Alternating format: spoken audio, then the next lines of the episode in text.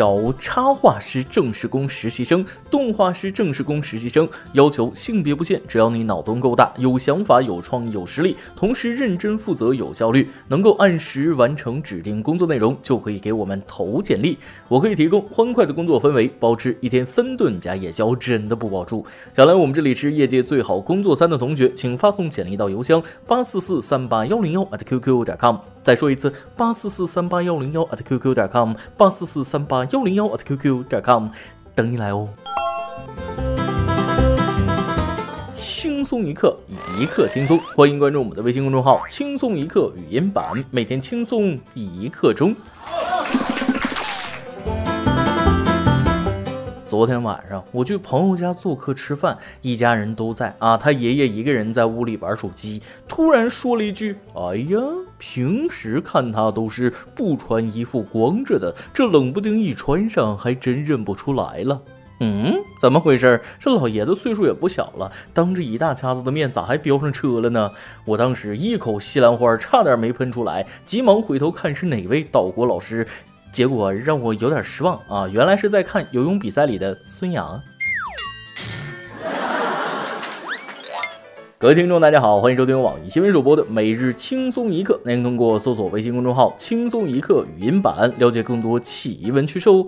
我是被爱情动作片毒害颇深的主持人大波。每次到了月底啊，我就像一只断了手臂的螃蟹，怎么说呢？没钱了呗。虽说没钱不是病，但穷起来是真要命。每天辛苦工作，我连生病都不敢请假了。这几天北京降温，我不幸得了感冒，但还不想影响工作，买点白加黑吃吧。但我剑走偏锋啊，不按照正常吃法吃药，白天吃白片有精神，黑天我照样吃白片儿睡不着，晚上工作起来倍儿有精神头。而下面这位哥们儿比我还惨，忍受不了生活的痛苦，活活把自己逼向了绝路。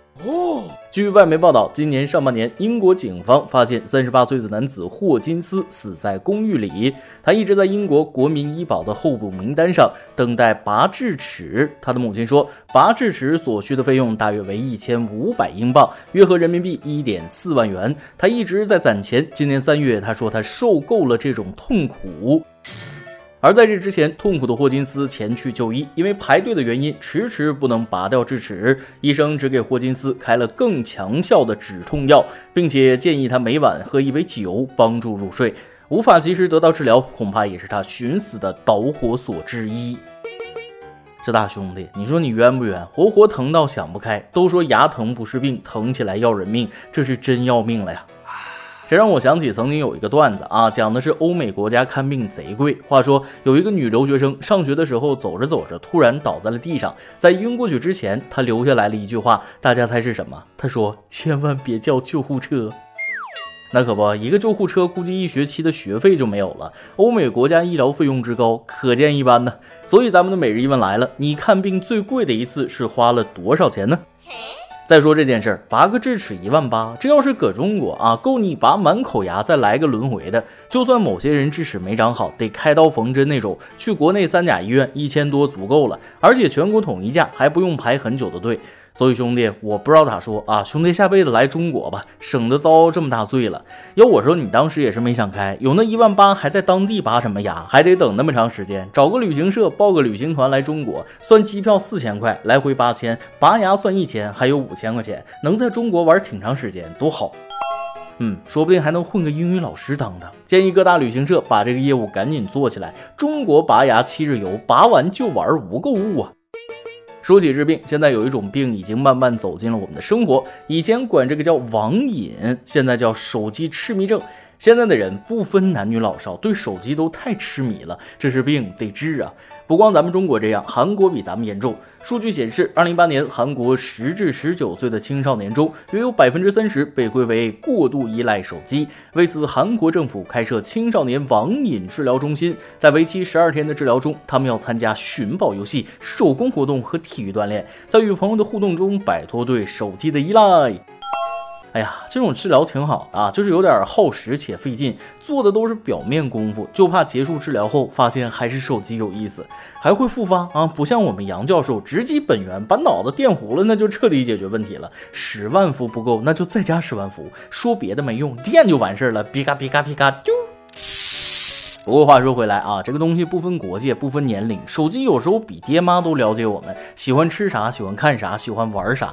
不只是青少年有这个症状，成年人也有这个问题。我爸妈自从用了大屏手机和电脑以后，他们就再也没说过我有网瘾了。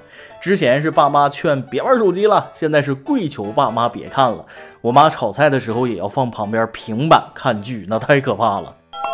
虽说现在大家都离不开手机，但看这玩意儿真的有时有色的啊，不能耽误了生活。每天除了听听咱们的语音版啊，该歇着就歇着吧，天天看那对手机也不好。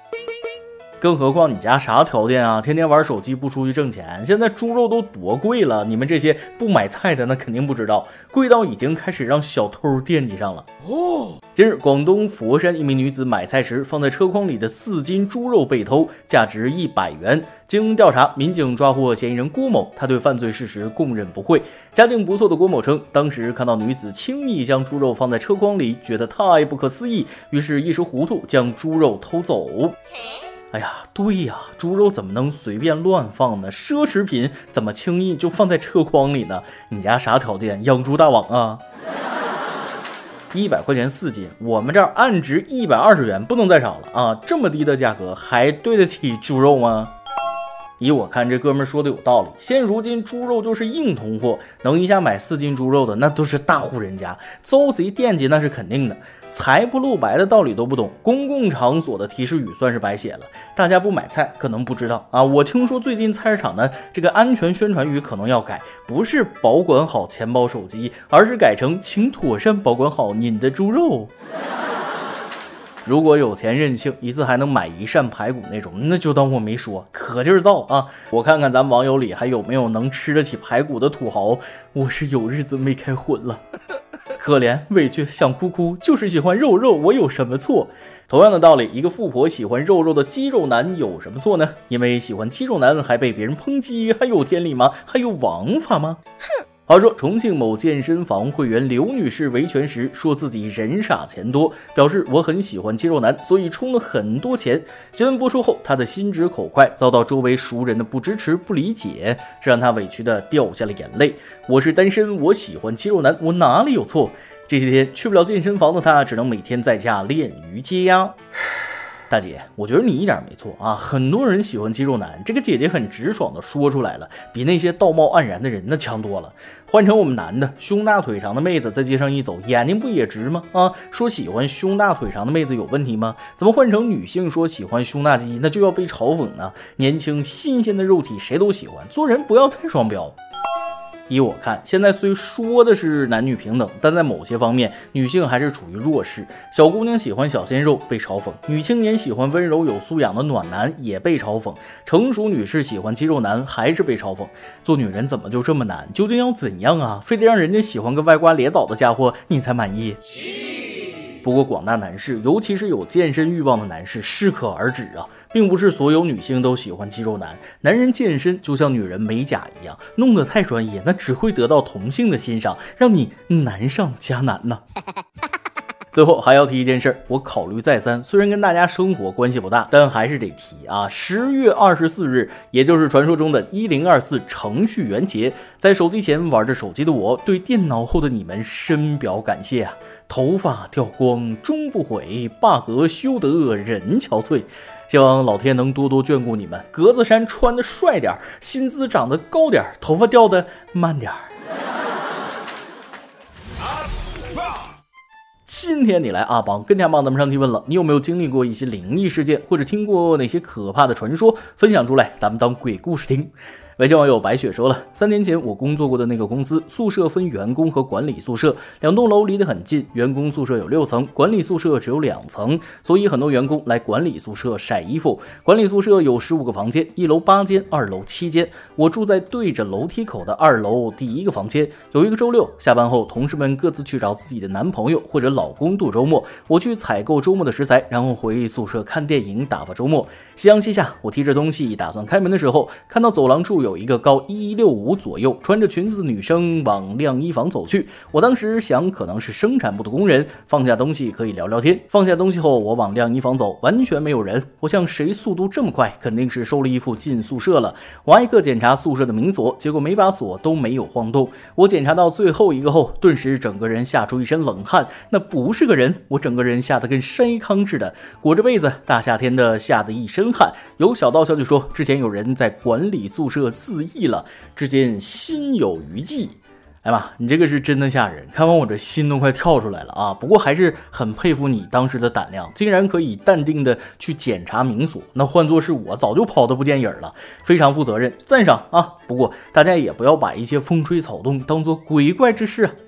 微信网友云谷巡山说了，说一件最近发生的真事儿。我是一名水利工作者，经常要到河边走走。一次穿过一道五十米长的桥底暗涵，在上游听到下游香涵口有人唱歌，歌声非常嘹亮动听。当我能继续穿过暗涵到达下游的时候，歌声又从上游香涵口传来。我们来来回回如此走了两遍，歌声都是如此，但是没看到人。桥上是高速路啊。今天同一地方巡河的时候，站在下游的桥底，上游的桥底。又传来了空灵嘹亮的歌声，哎呀，只闻其声不见其人，这也太恐怖了吧！爽。每日一问，咱们上面已经提到了，你看病最贵的一次是花了多少钱呢？再来一段，邻居大爷和大妈吵起来了，最后大爷摔门而出，他儿子追出来拉着他劝：“哎呀，爸妈就那样啊，气消了就没事啊，你跟我回去吧。”大爷说了。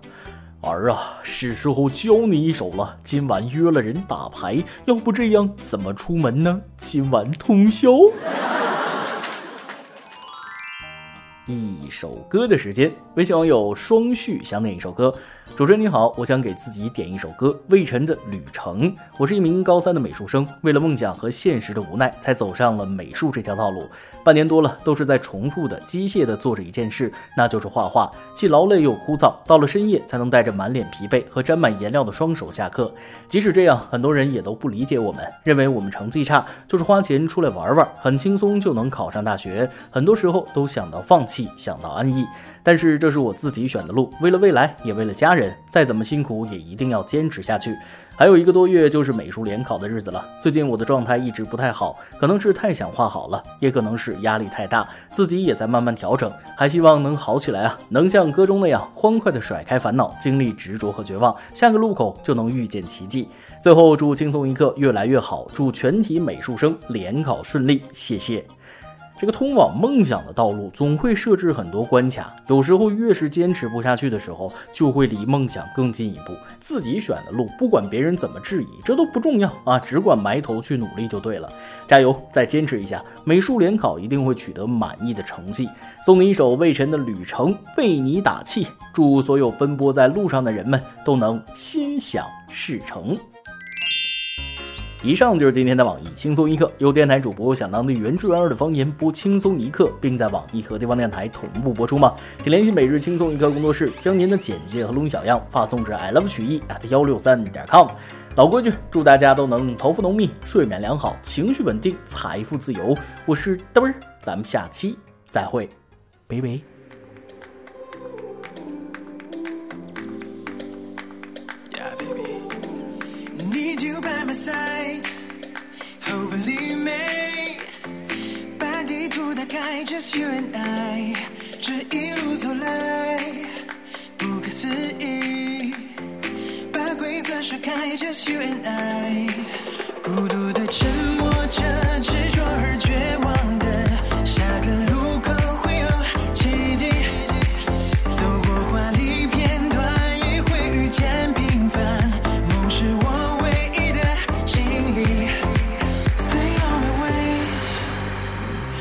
way，不必再为我遮风挡雨。 Please believe me, stay on my way。我会面对所有流言蜚语。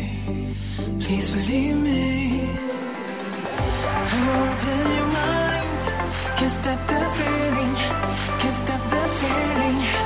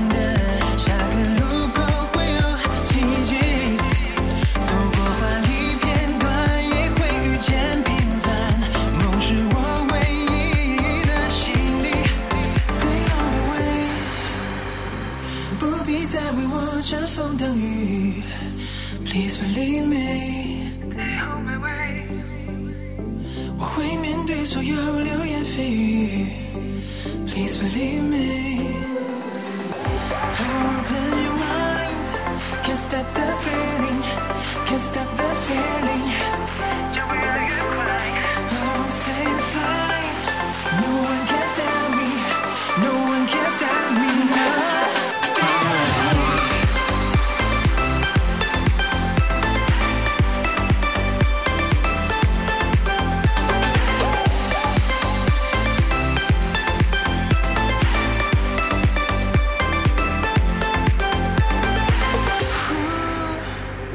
是与非选择本来就不可能全对呼无所谓一切何必非得那么完美 oh yeah open your mind can't stop the feeling can't stop the feeling no one can stop me no one can stop me